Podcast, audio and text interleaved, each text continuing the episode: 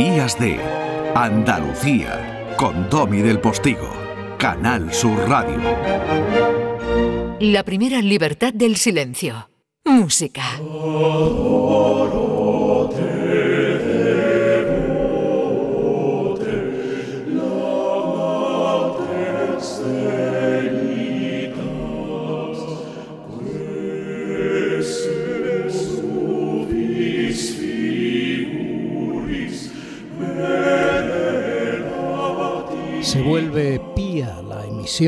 Porque esta música religiosa que suena de fondo, este adoro te devote de Norberto Almandoz, va a ser la sintonía de bienvenida a nuestro queridísimo profesor eh, José Manuel Gil de Galvez Almandoz, que nació a finales del siglo XIX, murió en 1970 y que fue sacerdote, compositor, organista, crítico musical, maestro de capilla de la Catedral de Sevilla, primer director del Conservatorio Hispalense, profesor del gran compositor andaluz Manuel Castillo, amigo de Falla y hoy objeto de estudio del profesor Gil de Galvez. José Manuel, buenos días. Hola, buenos días, Domi. Qué bien lo has descrito. Los puntos claves lo has dado y por eso está aquí hoy Norberto Almandós con nosotros. Mm. Pues descúbremelo, porque yo ya sabes que cojo papel y lápiz y no bromeo para anotar eh, todo aquello que nos vas descubriendo desde hace ya dos temporadas de la música que tiene firma, autoría, interpretación, historia andaluza. Pues mira, eh, Almandós eh, es guipuzcoano, nació en Astigárraga, ¿de acuerdo? Y pasó su infancia allí y se formó con profesores del País Vasco. Eh, pero lo más importante es que aterrizó eh, al final en, comillas, en el seminario de comillas, y fue su profesor Otaño, que digamos fue el profesor más importante en la renovación de la música religiosa por el motu propio que promulgó Pío X, en el que se pedía, digamos, una vuelta a la música gregoriana y a la música polifónica y alejar a la música religiosa de todo lo que era la música del teatro, porque ya en el siglo XIX había, digamos, derivado un poco en esto. Pero al final toda esta renovación lo que produjo fue un avance en la música religiosa. Y Almandó es un máximo exponente en esta cuestión de la música religiosa en España en el siglo XX. Y tuvimos la suerte de que aterrizara en Sevilla. Pero si te parece podemos escuchar otra pieza que se denomina Ahora donde están, en vasco Aranú Dirán.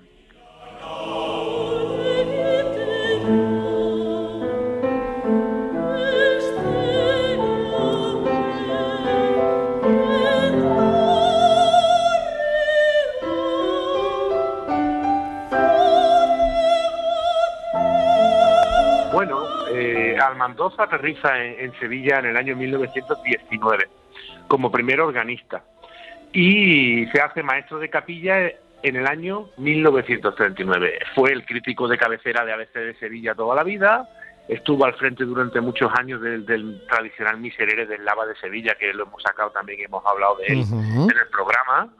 Y bueno, lo más importante que hace Almandó en la ciudad de Sevilla, porque hay que decir que llega en el año 19 y ya se queda allí hasta su muerte. Retorna a veces por vacaciones a su tierra, ¿vale? Pero se queda allí en Sevilla. Y él asume la dirección del conservatorio eh, durante 28 años, eh, sucediendo a Ernesto Haskell. Pero una cosa que no se habla mucho es que también está entre los promotores. Fue uno de los que le dirigió una carta al compositor Oscar Esplá en el año 32 que era el director del Consejo Nacional de Música, digamos, reivindicándole que Sevilla necesitaba un conservatorio. Y con esto, eh, con esta cuestión, eh, eh, entabló mucha amistad con Manuel de Falla y, Manuel de Falla les ayudó bastante a la, digamos, a la confección de este conservatorio de, música en Sevilla y de la orquesta bética que hablar, hablaremos un poquito. Si te parece, podemos escuchar una pieza que es de Almandoz eh, y de Jesús Guridi. Guridi es otro compositor vasco, al igual que Usan Bizaga, con el que él tenía mucha amistad. Eh, cada vez que llegaba el verano él retornaba a su tierra y mantenía amistad con, estos primeros espadas de la música del País Vasco. Por eso Almandoz es una persona muy importante porque mantiene amistad con personajes tanto del norte de España como del sur, con Falla, con Turina, con Eduardo Torres, y está en medio de muchas cuestiones y además digamos que es el, el, máximo exponente de la música religiosa. O sea, algo muy normal que por una serie de circunstancias en nuestro contexto a veces no lo parece. Sumar, siempre mejor que restar.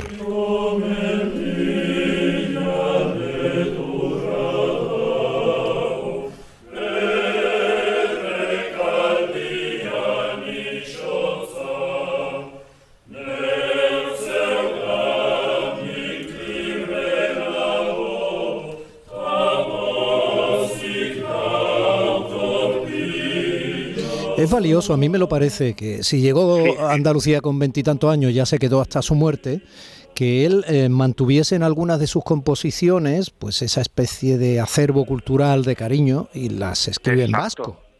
Eso es, sí. Bueno, lo que hizo fue armonizar muchas canciones populares del País Vasco. Aparte hmm. de la música religiosa, también hizo esto para su tierra. De, de hecho, compitió para, para el himno de Guetaria, la ciudad de, del mm. Cano, ¿no?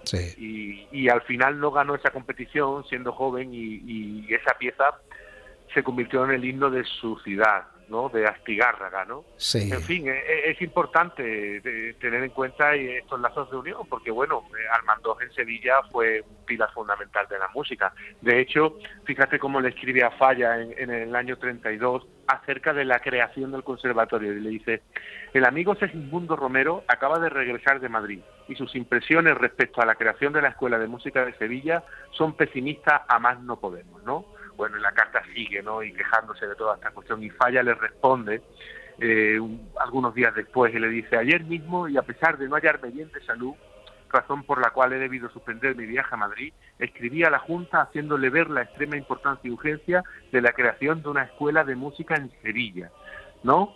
Y bueno, trata de Cuando dice a la Junta no se refiere a la Junta de Andalucía que todavía no existía, ¿eh? contextualicemos, sí.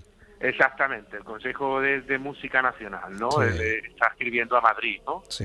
Y, básicamente les dice que es una pena lo que ocurre en Sevilla con tanta división de opiniones e intereses, con lo que todo se destruye sin ventaja para nadie, claro, porque había dos o, dos o tres ideas de creación de conservatorio y Falla pues le está diciendo que lo que tienen que hacer es unificarla, porque si no, no van a conseguir nada, ¿no? ¿Ves como cuando yo te decía que falla, nunca falla, es verdad?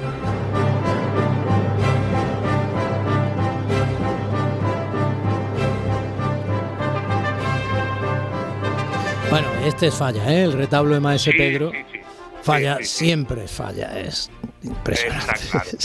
Está claro. Fíjate que eh, he traído el retablo del Maese Pedro porque Almandó eh, fue el pianista de su estreno en Sevilla en el año 1923, ah. que fue el estreno sinfónico eh, por un grupo de profesores que había allí en la ciudad que Falla se empeñó en que fueran profesores del máximo nivel posible, que entonces en Sevilla había muy buen nivel, ¿eh? para el nivel que había en España, bastante bueno. Entonces Almandó fue sacerdote toda su vida, o sea, no... Toda su vida, mm. sí, sí, sí, toda su vida. Bueno, y este estreno, este estreno del retablo del Maese Pedro, supone el embrión de la creación de la Orquesta Bética de Sevilla, que fue una orquesta que creó Manuel de Falla junto con Almandó, junto con Eduardo Torres, el gran chelista amigo de Falla, Segismundo Torre. O sea, estamos en un momento muy efervescente. Ya hemos ido hablando de muchas cuestiones de Falla. Falla estaba metido en todos los fregados para, para cosas buenas para todos nosotros. Siempre está tratando de que la música acabara ganando siempre, ¿no? Y Falla, que además es de, esas, de esos eh, artistas fundamentales que sí tuvieron la suerte de tener el éxito en vida.